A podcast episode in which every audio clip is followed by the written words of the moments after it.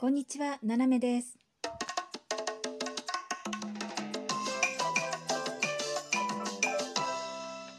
改めまして、こんにちは。世界の隅っこからななめがお送りします。ということで、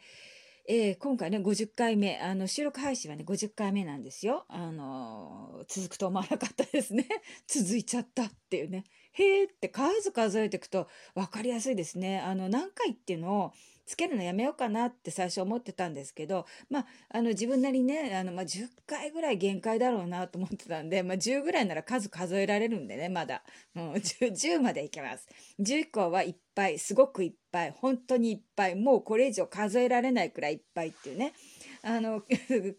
かなんていうの、ここ、えーメモリがそんなもんなんで、えーどうなるのかなと思ったら今日で収録は、えー50回目っていうね収録ねえでその第50回目収録の今日は、えーパリにからですよやっと、うん、田舎からずっとねあのなんかやってたんですけど田舎から戻ってきてよかったっていうね。あの田舎の生活はねやっぱりあのいいですよ。のんびりしてて本当に。で毎年ね3ヶ月半、えー100日ぐらいあのいろんな国の山の中とかですね。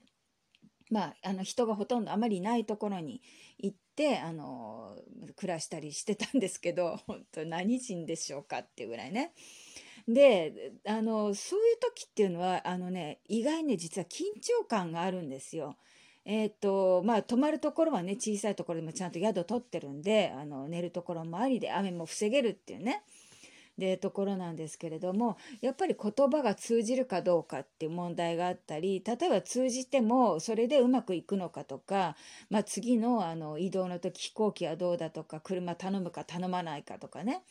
まあ、そういう細かいことを常に考えてるし、まあ、で自分たちで食事が作れるところは今度買い物をどうするってなるし作れないところであればもうあの宿でしか私たち食べるところがないっていう状況のところにいますから大体、えーお店はなしっていうね。まあ本当に必要なものはもう空港で降りた時にパッと見て買うとかしておかないともう2週間3週間はもう、えー薬局ですら見つからないよっていうようなところなんで、うん、まずそういうふうな緊張感が常にねこうあってあの暮らしてるわけですよね。本当にあの いやいつかねそう本当まあいいところだなと思ってタイでねでのんびりしててで、まあ、そこにスイスでスイスの人で、えー違う。ドイツの人なんだけどスイスで勉強しててフランス語で勉強してるって言ってなんか研究論文書いてる人がいて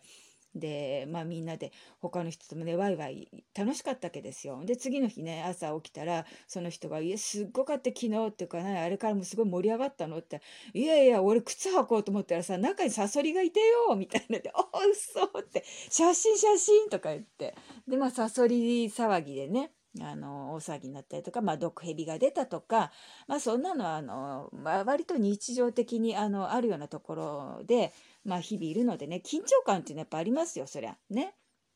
で落とし穴に落ちないようにとかね崖からあの転落しないようにとかまあまあいろいろ考えるんですが今回は同じ田舎での田舎でもフランスの田舎なので言葉が通じると。で万が一困ったらどこへ電話すればタクシーを呼べるとか。まあ、いろんな意味でね。でだんだんその村の人そこの,、えーの滞在してた村とその前後2か所のあの、大体、えー一番近い村が、えーっと2キロぐらいのところかな。でもう一個が、えー歩いて5キロぐらいのところですよね。でそその辺の村の人たちとなんとなくこう顔見知りとか仲良くなっちゃって、うん、歩いてたら「どう?」なんて言って「また今日も?」なんて「犬の散歩?」なんて言って、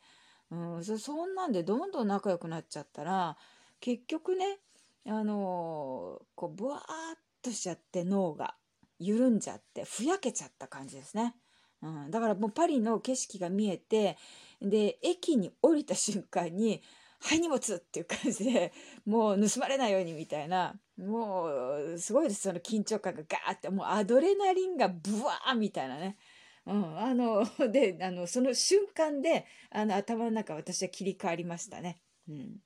でそういうねあの 都会ですよねやっぱね。うんまあいろいろね電車の中も気をつけなきゃいけなくてですねあの予約してた電車がえキャンセルになっちゃってでその前にもう2回ぐらいねチケット変えてたんでまたって言ってこの町に行ってあの取り替える手続きをしてね。でもうほんとこれはキャンセルにならないよねって言ったら多分ねってあの係の駅の窓口のおばさんが「多分ね」って言ってニコって笑ったから「ほんと多分ね」っていうね。あの感じで、まあ、話してましたけどなんで笑ってたかっていうとあの私たちがどうも乗る予定だった電車っていうのがフランスの端っこからパリまでっていう感じだったんですよ。であの今回乗ってきた電車で分かったのはその電車はスペインからだったの。スペインからパリまでっていう電車でで何のことはないですねあの30分遅れっていうことになってなぜかというと,、えーと、スペインとフランスの国境で大きな検査をしてで30分かかったっていうことでね。でまあ、あの私たちは乗り換えとかないんで、まあ、そのままあのダイレクトにパリに着いたらもう降りてあとはまあメトロに乗るかタクシーで行っちゃうかっていうぐらいなんですけどまあそうそんなんでしたね。でなかなかね久しぶりのあの電車だしそしたらあの国境のえっとなんていうの警察みたいな人かな国境警察なのかな、えー、税関の人みたいな方たちがですねわーっと乗ってきて途中で。えー、で私たち車両の前後を塞いでですねあの私車両が上下にこう分かれてて私上の階に乗ってたんですけど56人あの係員が来てですねバーって言って。でまずあの両側の通路の出口を塞ぐわけですよ。何気に。もうさりげなく立ってるだけだよって顔して何気に塞いで。で1人あの入ってきてどなたかあの段ボール3個あのお持ちの方あの心当たりの方いませんか？で段ボール3個ってそのサイズも分かんないでしょ？そのあの 10×10 が3個なのかね？30×30 のなんかすごいでっかいのが3個なのか分かんないですよ。1m×1 メーターかもしれないしね。でなんだろうと思ってで誰もいないし。でそしたらあの「まあいないですね」って言って、まあ、あのこう通り過ぎてったんですけどその通路を歩いてる時にパッと見たら全員56人いたあの男女含めてねその係員っていうか、まあえー、国境警察でしょうね。えー、の人たちがですね全員腰にピストルっていうねもろ出しもう丸見え私の顔の横をピストルが通ってくみたいなねもうやっぱああこれがもうパリに近づいてくるというねあの象徴なのではないかっていうぐらいねあのまあ久々にあのびっくりしましたけどね。うんまあそんなことを言いながらもですねとりあえず着いてで家に帰りねで郵便溜まってたやつを受け取ってですねまあ一段落という感じですね。うん、まああのいろいろありましたけどねパリ市内はそんな変わってないですね。一つね変わったなと思ったのはあの私たちが出る時もあの帰ってくる時もあのそのロックダウンでね食料関係日用品で必要なもの以外のお店は、えー、っと閉めるっていうことで、えー、っと私たちが出た時はまだ開いてたのか。で、えー、全あのフランス全土ロックダウンになった時に全部それがなくなったんですよね。で全員閉めるってことでスーパーとか飲食の食料品以外は閉まったんです。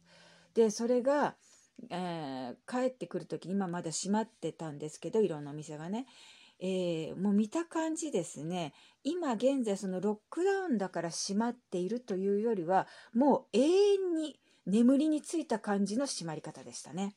だから多分ロックダウンが明けて5月の中からレストランカフェがテラスのみで、まあ、あの営業できるんではないかっていう話なんですけれども、まあ、数字もね上がってきてるんでちょっとどうなるのかなっていうのとねその閉まって閉店されてる店がですねその後、うん、何の店なのかなっていうまあなんか不安はねいろいろありますね。まあ不安はありますがとりあえずですね今のところ健康を維持してもう本当に健康を維持してさっきもねあのタイ料理のレストランのねあのテイクアウトのお姉さんと話してても健康だけよね大事なのはって言って、うん、でなんかねジュースサービスでまたもらっちゃったのよねまた明日行っちゃおうかな なんて思いながらもう次明日ねなんかねあのお土産持ってってあげようと思ってますねはいまあそんなわけでですねえー、今日はこの辺でお開きということで、えー、皆さんもね楽しい一日をお過ごしください。ななめでした。